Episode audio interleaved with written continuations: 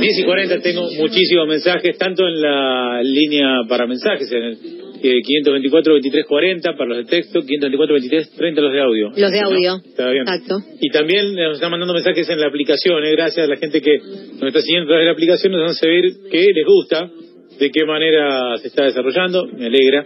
Realmente que puedan también eh, este, escuchar y disfrutar el programa así.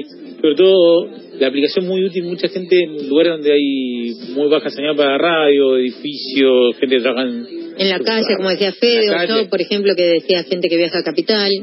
Escucha Sí, lejos de nuestra línea de alcance, Claro. sí. Y acá en La Plata, inclusive, esto digo, muchos lugares donde no se puede sintonizar porque es una mole de cemento arriba, bueno, interesante. Bueno, me alegro que la- le estén pasando bien, enseguida vamos a ir con eso. Pero es martes y está el señor Fernando Mele porque también es día de biografías. Buenos días. ¿Qué tal? Venía escuchando por la aplicación. Ajá. Aquellos, por ejemplo, no todos los celulares ahora tienen sintonizador de radio, es mi caso. Mm. Entonces, para aquellos que tenemos celulares sin radio, también es muy útil la aplicación. Vamos a hablar en el día de hoy de eh, Gengis Khan. Gengis Khan, pronunciado, en realidad debería pronunciarse. Chingui Khan.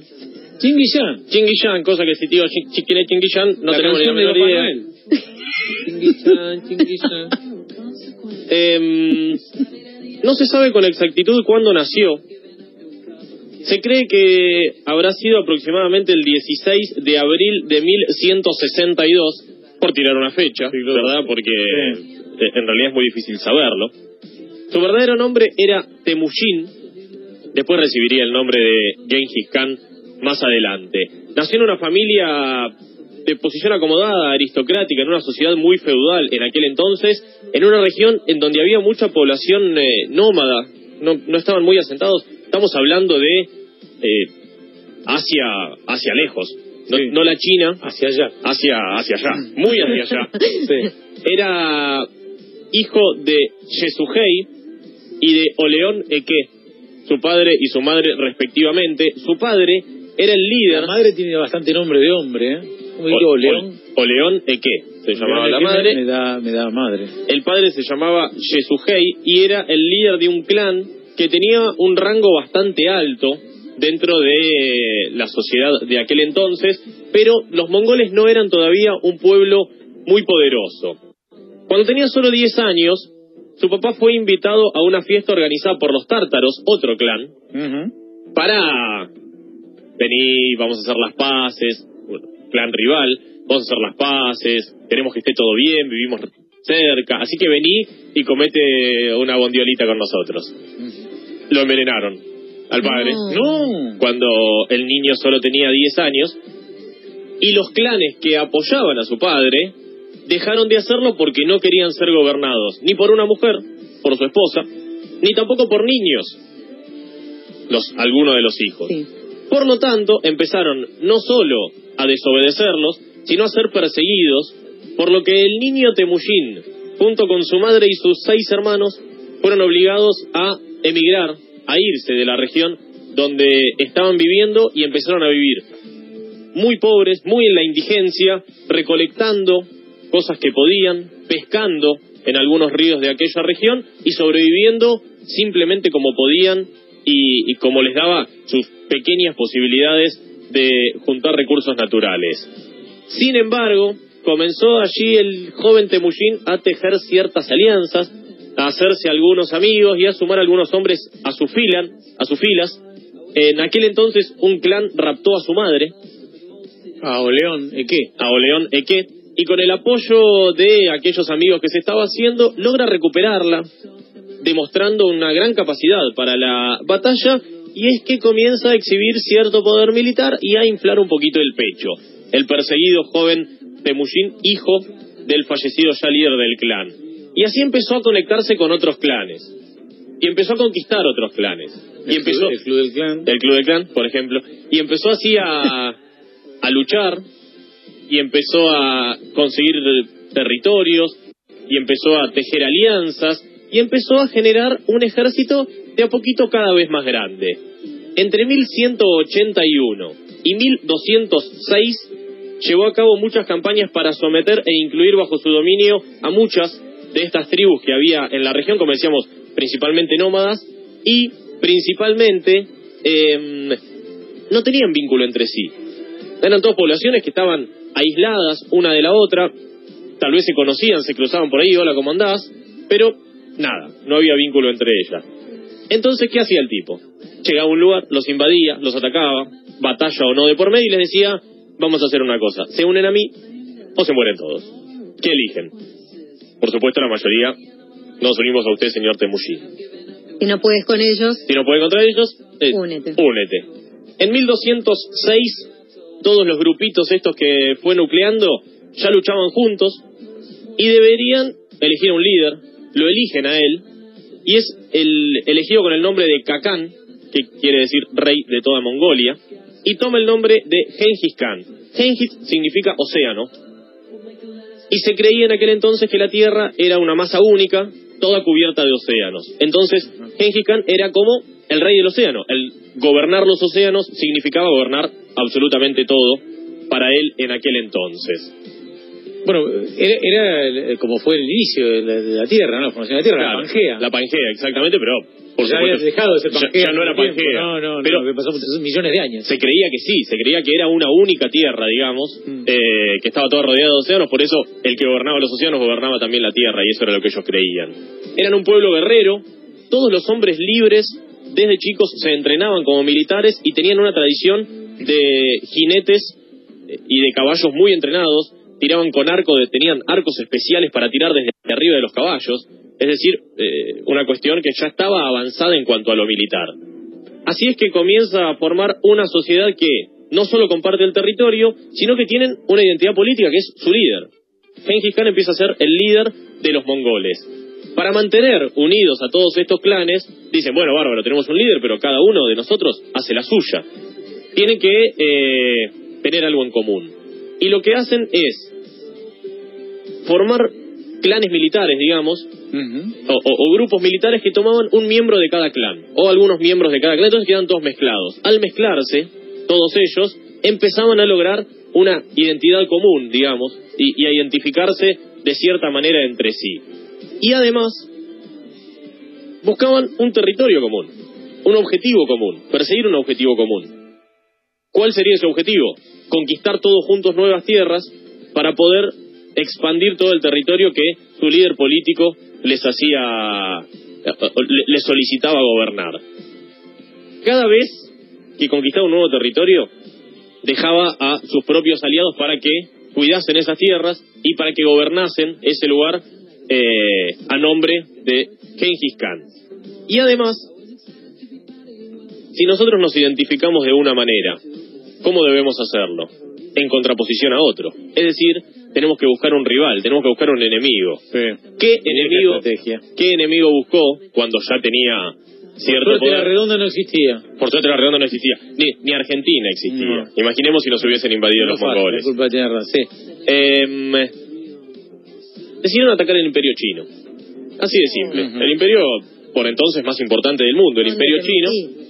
Y entonces, eh, Genghis Khan, antes de atacar un lugar, iba, mandaba mensajeros para indagar, muchas veces comerciantes que conocían la zona, iba, chusmeaba un poco y después venían y le contaban qué pasaba. En 1214 eh, termina de conquistar una gran parte de China, la parte norte, la parte sur estaba muy desarrollada y no se animó a conquistarla, pero la parte norte la conquistó absolutamente toda y en 1214 toma Pekín. ¿Con cuántos hombres tomó China? ¿Creen? ¿Cuántas eran las tropas que invadieron? 90.000 eran los Ah, hombres con los mucho. que invadió China, sí, pero China tenía un ejército de un millón. Es que eran muchos desde siempre. Eran muchos desde siempre los chinos. Con 90.000 tipos, derrotó a un ejército de un millón, asesinando a casi 500.000. Uy, qué feo. Una barbaridad. El, el poderío militar que, que habían logrado era absolutamente descomunal. Como no pudo conquistar el sur de China, no se animó, están muy desarrollados, mejor ahí no nos metemos, ya con el norte nos alcanza, vamos para el otro lado. Y empezó a eh, conquistar lo que era Corasmia, que hoy es Kazajistán, Uzbekistán y una parte de Rusia. Claro. Y de este modo empezó también a tener vínculo con los estados musulmanes, que estaban en aquel entonces, por supuesto, también los conquistó, también los derrotó a todos. En una de estas conquistas, en una ciudad de Rusia, somete a un pueblo, los hizo acostar a todos en el piso. Todos los que no se someten a mí acuéstense todos en el piso. Sacó la puerta de entrada a la ciudad, la puso sobre ellos, sobre todos los que estaban acostados en el piso, y ahí arriba se hizo un gran banquete para celebrar la conquista de la No. ciudad. No. Por supuesto, todos los que estaban abajo murieron, Murieron. No. aplastados. Por supuesto que sí, así es. Ay, qué tortura. Era muy malo. Gengis Khan- mu- muy malo, escucha. Llegó a conquistar más Era del... malo, lo veía en Titanes en el Río. Era Era lo malo. era lo malo, bueno. Lo bueno, malo. Los lo musulmanes eh, lo consideran como uno de los de los grandes males que ha tenido el- Ah. los musulmanes porque los conquistó y los derrotó de una manera tremenda. Llegó a conquistar más del 15% de la tierra. Desde China hasta el este de Europa y desde el, eh, el- casi el sur de Rusia hasta el Océano Índico. Todo. Conquistó absolutamente todo. Argentina tiene 3 millones de kilómetros cuadrados. Sí, aproximadamente. en la Antártida, sí. Gengis Khan conquistó 30 millones de kilómetros cuadrados. Diez es decir, Argentinas. 10 Claro. Argentinas, que es más o menos el territorio de África. Eso fue todo lo que conquistó este señor que logró tener el segundo imperio más grande de la historia. El primero fue el británico, allí por el 1700 más o menos. El segundo fue el de Gengis Khan en el 1100, 1200 y pico. En la actualidad, la mayoría de la población del mundo, más de la mitad de los habitantes de la Tierra, vive en territorios que fueron conquistados por Gengis Khan. Claro, tiene, China y tiene Claro. India. Hoy son más de 30 países lo que conquistó, donde viven 4 mil millones de habitantes. Claro, con China e India tiene 2.600 nomás. Es impresionante. Se sabe muy poco de la vida de él, más allá de todas estas conquistas, pero sí quedaron todos estos datos que son eh, impresionantes. Alrededor del 8% de la población que vive en esta zona, es decir, 8% de estos 4 mil millones de habitantes, comparten el mismo cromosoma Y. Es decir, que son descendientes de Gengis Khan. ¿Por qué? Cuando, ¿cuántos hijos cuando invadía un lugar, Sí. Tenía que celebrar. mujeres. Tenía que celebrar. había que celebrar. ¿Cuántos hijos Sí. tenía ese Y además, imaginen que en aquella región iba a invadir un lugar. Quedaba toda una generación de jóvenes que eran asesinados porque él los mataba en la guerra. Entonces, quedaban mujeres solteras, mujeres viudas, Claro. y por supuesto, todos los mongoles se abusaban de ellas. Gengis Khan, el primero que elegía. Yo quiero esta, esta, esta y esta. El líder Nosotros, era el primero que elegía, por supuesto. al rebote, Aproximadamente que sobraba de Gengis Khan. Sí. una de cada 450 personas en el mundo tiene genes de Gengis Khan.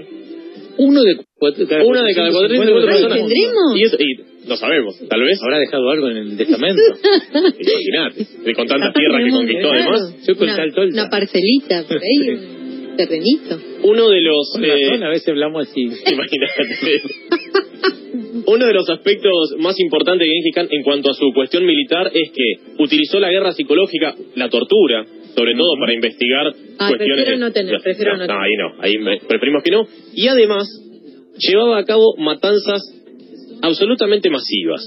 Absolutamente masivas. Ahora te voy a decir cuántos tipos mató porque es una locura. Mm. ¿Cuántos tipos mató? No se puede creer. Em, por ejemplo, tiraba cadáveres con peste bubónica, con catapultas los tiraba a ciudades adentro. Entonces, Para contagiar. para contagiar. Se cree que fue el inventor de las armas biológicas, entre otras cosas. Em, un gaucho. no, No, un fenómeno, un fenómeno, un fenómeno. Para la táctica militar, un fenómeno. Ah, Te- Por ejemplo, iba a invadir una ciudad. Sí. Tenían muchos caballos, habíamos dicho, eran muy dúctiles con los caballos. Ujú. Iban a invadir una ciudad. Los caballos que sobraban les ponían muñecos arriba. Bueno, eso es, lo hace ahora, Muy bueno. lo vimos, la policía con el, Por ejemplo. el, el el maniquí con el mate, Branson. Claro. Es muy bueno. Mm. Es muy bueno. Ponían muñeco, entonces mandaban a atacar a un muñeco solo. Solo. Y además, por ejemplo, le ataban a los caballos a la cola, le ataban un, eh, un palo. Entonces, cuando corrían los caballos, levantaban tierra. Imaginemos, Parecía que era muchísimo más. imaginemos 90.000 caballos arrastrando tierra. Se genera una nube de humo que no sabía qué pasaba.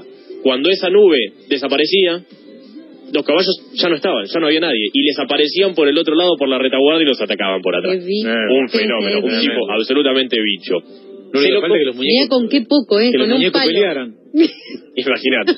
Se lo considera algo así como el creador del correo, porque imaginemos cómo hacía para comunicarse en un lugar tan gigantesco que había conquistado Claro. el tipo. Tenía cada cierta distancia lo que se llamaban chans, que eran como postas. Postas. Entonces en las postas tenían comida, tenían bebida, tenían caballos de repuesto para que los mensajeros puedan o llevar su mensaje y que salga otro caballo, o ellos mismos comer, tomar algo, qué sé yo, hacerse una siestita y arrancar de nuevo y seguir con el mensaje que el Khan debía dar. La, la Segunda Guerra Mundial, eh, el, el nazismo mató a unas 6 millones de personas aproximadamente.